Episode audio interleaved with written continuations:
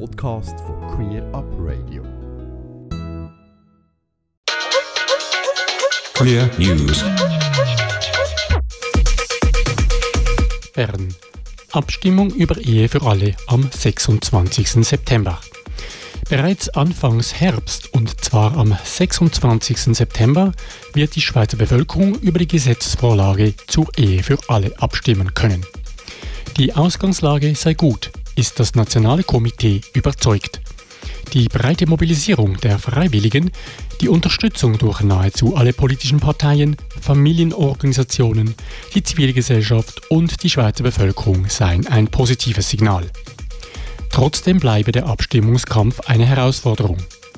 Jan Müller, Vorstandsmitglied des Komitees Ehe für alle, erklärt, warum dies so ist, gibt einen Einblick in die Kampagne und ruft die Community zum Mitmachen auf.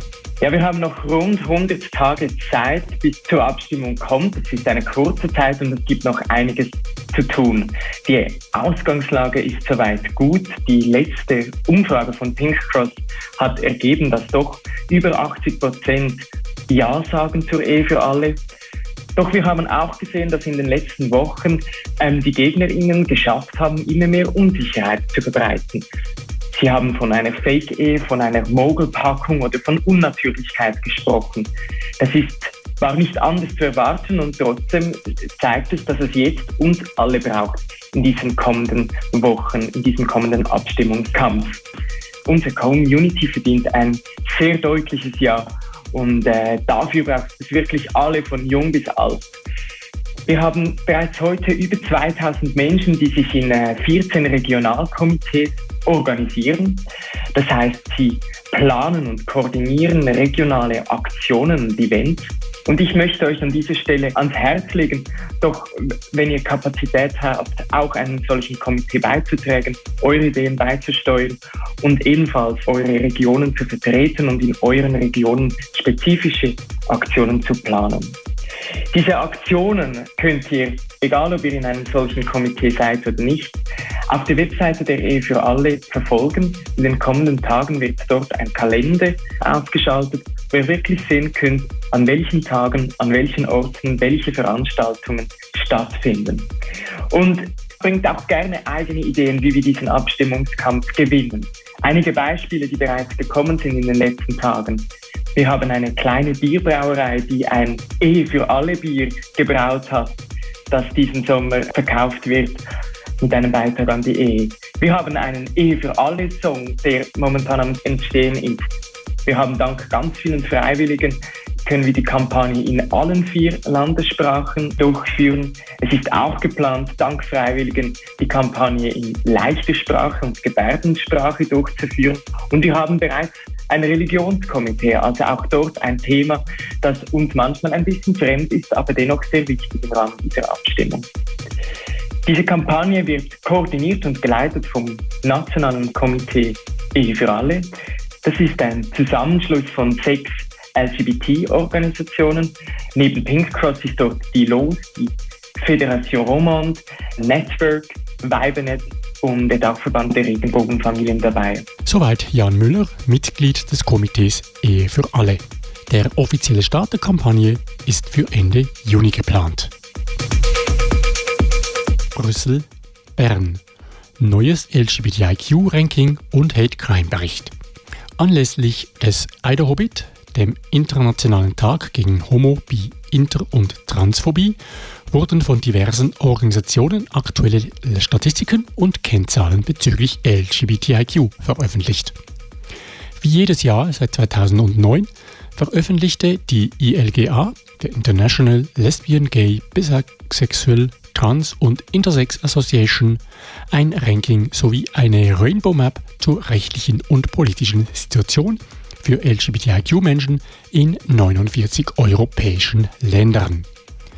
Angeführt wird das Ranking wie in den Vorjahren von Malta, dahinter folgen Belgien und Luxemburg.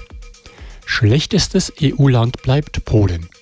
Am Schluss der Liste finden sich die Türkei und Aserbaidschan. Die Schweiz liegt mit 22 Punkten ebenfalls unverändert wie im letzten Jahr nur im Mittelfeld. Insgesamt ist festzustellen, dass es kaum Fortschritte gegenüber dem letzten Jahr gibt. Gemäß ILGA Europa seien in zahlreichen Ländern Europas legislative Prozesse auf Eis gelegt worden. Schuld daran sei einerseits die Corona-Krise, jedoch fände auch eine politische Polarisierung beim Thema statt. Viele gewählte VolksvertreterInnen sehen keinen politischen Nutzen im Fördern von LGBTIQ-Rechten mehr. Ebenfalls anlässlich des Eider Hobbit präsentierten die Schweizer Dachverbände LOS, Pink Cross und Teach den jährlichen Hate Crime Bericht. Dieser basiert auf den Meldungen zu LGBTQ-feindlichen Hate Crimes, die der LGBT Plus Hotline im vergangenen Jahr gemeldet wurden. Die Auswertung der Vorfälle zwischen Januar und Dezember 2020 zeigt ein erschreckendes Bild. Pro Woche wurde mindestens ein Hate Crime gemeldet. Über das gesamte Jahr hinweg ergibt das insgesamt 61 Fälle und dies trotz den Corona-Maßnahmen und der damit eingeschränkten Mobilität. 85 Prozent der Meldenden wurden beleidigt und beschimpft und etwa 18 Prozent hatten physische Gewalt erlebt. Ebenfalls auffallend, die wenigsten Hate Crimes wurden angezeigt. Nur knapp 20 Prozent der Fälle wurden der Polizei gemeldet. Positiv daran, wer eine Anzeige erstattete, erlebte meist eine sachliche Reaktion der Polizei. Das Fazit der LGBTIQ-Dachverbände ist klar.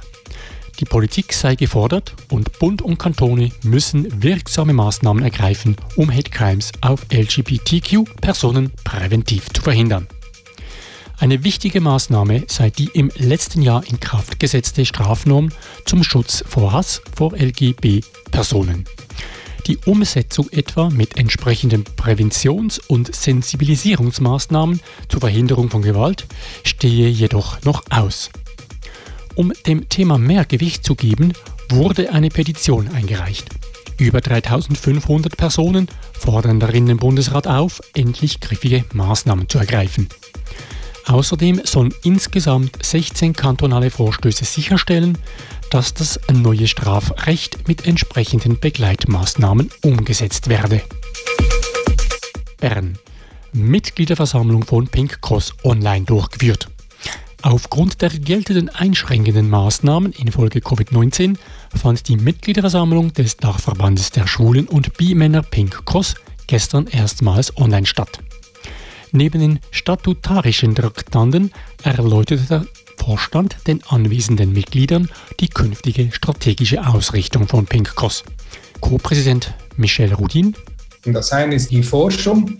Wir wollen in der Zukunft mehr wissen und mit mehr Wissen operieren können, um wirklich äh, unserer Community helfen zu können. Das zweite ist äh, ein Wirtschaftsbeirat. Wir wollen die finanzielle äh, Grundlage und die Verankerung in der Wirtschaft verbessern. Und das dritte ist, die dritte strategische Säule ist der Ausbau der Pink Cross Community. Also wir wollen äh, hier sicherlich auch noch einen Fokus legen. Wir wollen mehr Partizipation, wir wollen mehr Wissen, wir wollen aber auch mehr Erlebung schaffen, damit auch der Bewegungsgedanke noch gestärkt wird. Soweit Michel Rudin, Co-Präsident von Pink Cross, zu den Schwerpunkten des Dachverbandes. Ausführliche Informationen zu den laufenden und geplanten Aktivitäten von Pink Cross sowie den weiteren LGBTIQ-Dachverbänden gibt es natürlich regelmäßig auch hier auf Queer Up Radio. Zürich. Stadt stellt neues Projekt gegen LGBTI-Feindlichkeit vor. Anfangs Mai hat die Stadt Zürich das neue Projekt mit dem Titel Zürich schaut hin präsentiert und ein neues Meldetool online gestellt. Das Online-Portal soll dazu beitragen, Belästigungen sichtbar zu machen. Über die Website können ab sofort erlebte oder beobachtete Belästigungen und Übergriffe in der Stadt Zürich anonym gemeldet werden. Zudem werden gleichzeitig Hilfestellungen aufgezeigt, falls jemand mehr Information oder Beratung wünscht. Das Ziel von Zürich schaut hin ist, dass sich alle Menschen in der Stadt sicher und frei fühlen können, unabhängig von Geschlecht, Geschlechtsidentität, sexuelle Orientierung, Hautfarbe und davon, ob mit oder ohne Behinderung. Die Kampagne wird von einer Vielzahl Organisationen mitgetragen, darunter sind auch mehrere LGBTIQ-Organisationen. Bis Ende 2022 sind noch zahlreiche weitere Maßnahmen geplant. Basel. Konversionstherapien sollen in Basel verboten werden. Letzte Woche behandelte der Große Rat von Basel-Stadt einen Vorstoß von Michela Secciani und Johannes Sieber, der ein gesetzliches Verbot von Konversionstherapien fordert. Verboten werden sollen dabei psychologische Therapien, die zum Ziel haben, die sexuelle Orientierung oder die Geschlechtsidentität der Betroffenen zu verändern. Der Motionär Johannes Sieber. Homosexualität ist keine Krankheit und sie muss nicht therapiert werden. Dennoch leiden Menschen, die in irgendeiner Form von der heterosexuellen Mehrheitsgesellschaft abweichen, überdurchschnittlich oft an psychischen Problemen. Die Selbstmordrate bei schwulen Männern beispielsweise liegt fünfmal höher als bei ihren heterosexuellen Kollegen. Mehr als ein mir Bekannter hat sich das Leben genommen, weil er seine sexuelle Orientierung nie wirklich in seine Lebenssituation integrieren konnte. Nach wie vor werden noch zu viele homosexuelle Kinder von ihren heterosexuellen Eltern aufgrund ihrer gegebenen Eigenschaften massiv unter Druck gesetzt. Unter Druck gesetzt, ihre homosexuelle Orientierung mit einer Konversionstherapie in eine heterosexuelle Orientierung umpolen zu lassen. Obwohl sich die Fachwelt seit einer ganzen Generation einig ist, dass das nicht möglich ist. Es sind mir derzeit hier in Basel zwei solche Fälle bekannt. In einem Fall wurde ein junger Mann während seinen Schulferien täglich und im Turnus von seinem Vater, seiner Mutter und seinem Bruder motiviert, sich von einem Arzt helfen zu lassen. Helfen nicht etwa, weil er mit seiner Homosexualität schlecht zurechtkommen würde, Nein, sondern weil sein familiäres Umfeld ihn ganz offensichtlich nicht mehr akzeptieren will, wie er ist. Soweit Ausschnitte der Rede von Johannes Sieber im Basler Parlament. Nach einer längeren Debatte mit teils verblüffenden Argumenten der GegnerInnen überwies der Große Rat die Motion schlussendlich deutlich mit 67 Ja und 22 Nein bei sechs Enthaltungen an den Regierungsrat. Die Basler Exekutive ist nun aufgefordert, eine entsprechende Stellungnahme zu unterbreiten. Während in vielen Ländern weltweit Konversionstherapien bereits verboten sind oder zumindest entsprechende Pläne in Umsetzung, besteht in der Schweiz keine Regelung. Eine seit längerem hängige Motion soll in der nächsten Session vom Nationalrat behandelt werden.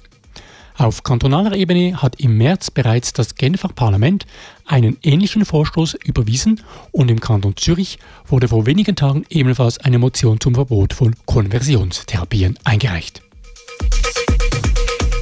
Und wir bleiben in Basel. LGBTIQ, einer der Schwerpunkte des neuen Basler Regierungspräsidenten. Der neue Vorsteher des Präsidialdepartements von Basel-Stadt, Beat Jans, hat nach seinen ersten 100 Tagen im Amt in einer Videobotschaft seine geplanten Schwerpunkte präsentiert.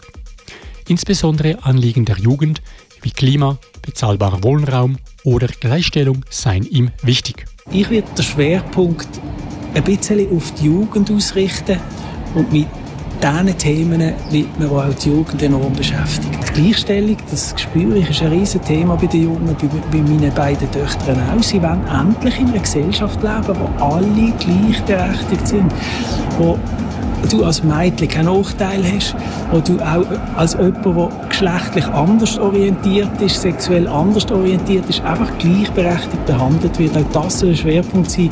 Gerade das LGBTIQ-Thema möchte ich aufnehmen. Soweit Beat Jatz, Regierungspräsident des Kantons Basel-Stadt und Vorsteher des Präsidialdepartements. Und gleich nochmals eine aktuelle positive Nachricht aus Basel. Der Regierungsrat Basel-Stadt hat Etienne Remold als Mitglied der Gleichstellungskommission gewählt. Und zwar auf Vorschlag von Transgender Network Switzerland TGNS. Basel-Stadt ist damit der erste Kanton, der seine Gleichstellungskommission bewusst und in Kooperation mit TGNS um die Perspektive Trans ergänzt. Etienne hat einen Studienabschluss in Gender Studies, in Gesellschaftswissenschaften und Game Studies. Er ist seit 2016 bei TGNS aktiv und betreut Anfragen von SchülerInnen und Lernenden, die eine Arbeit zum Thema Trans schreiben möchten. Luzern Schweizer LGBTIQ-Personen für Gesundheitsbefragung gesucht. Im Auftrag des Bundesamtes für Gesundheit BAG führt die Hochschule Luzern die erste nationale Befragung zur Gesundheit von lesbischen, schwulen, bisexuellen und Transpersonen durch. Mitmachen dürfen alle in der Schweiz lebenden LGBTIQ-Menschen ab 15 Jahren. Die Befragung richtet sich zwar insbesondere an lesbische, schwule, bisexuelle und Transpersonen, jedoch sind auch Menschen mit anderen Identitäten wie queer oder non-binär eingeladen, bei der Befragung mitzumachen. Die Umfrage umfasst fünf zentrale Bereiche, ist anonym und dauert etwa 30 Minuten. Je mehr Personen mitmachen, desto besser lassen sich Wissenslücken schließen und künftig die Gesundheitsversorgung auf die Bedürfnisse von LGBTIQ ausrichten. Die LGBTIQ-Organisationen Pink Cross, Lesbenorganisation Los, Transgender Network TGNS, die AIDS-Hilfe Schweiz und die Fédération Romand des Associations LGBTIQ begleiten die Studie. Weitere Informationen und den Link zur Teilnahme gibt es unter folgender Adresse hslu.ch slash lgbt-gesundheit und in Kürze natürlich auch auf unserer Website queerupradio.ch. Und wenn wir schon bei Aufrufen sind, Zürich.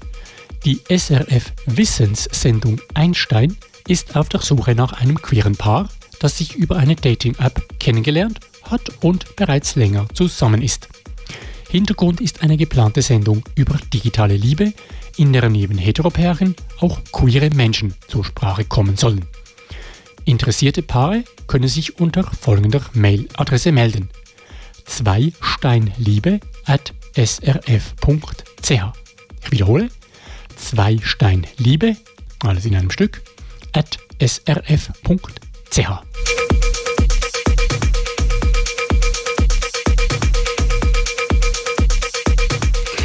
Ja, so wie das paar aktuelle Nachrichten.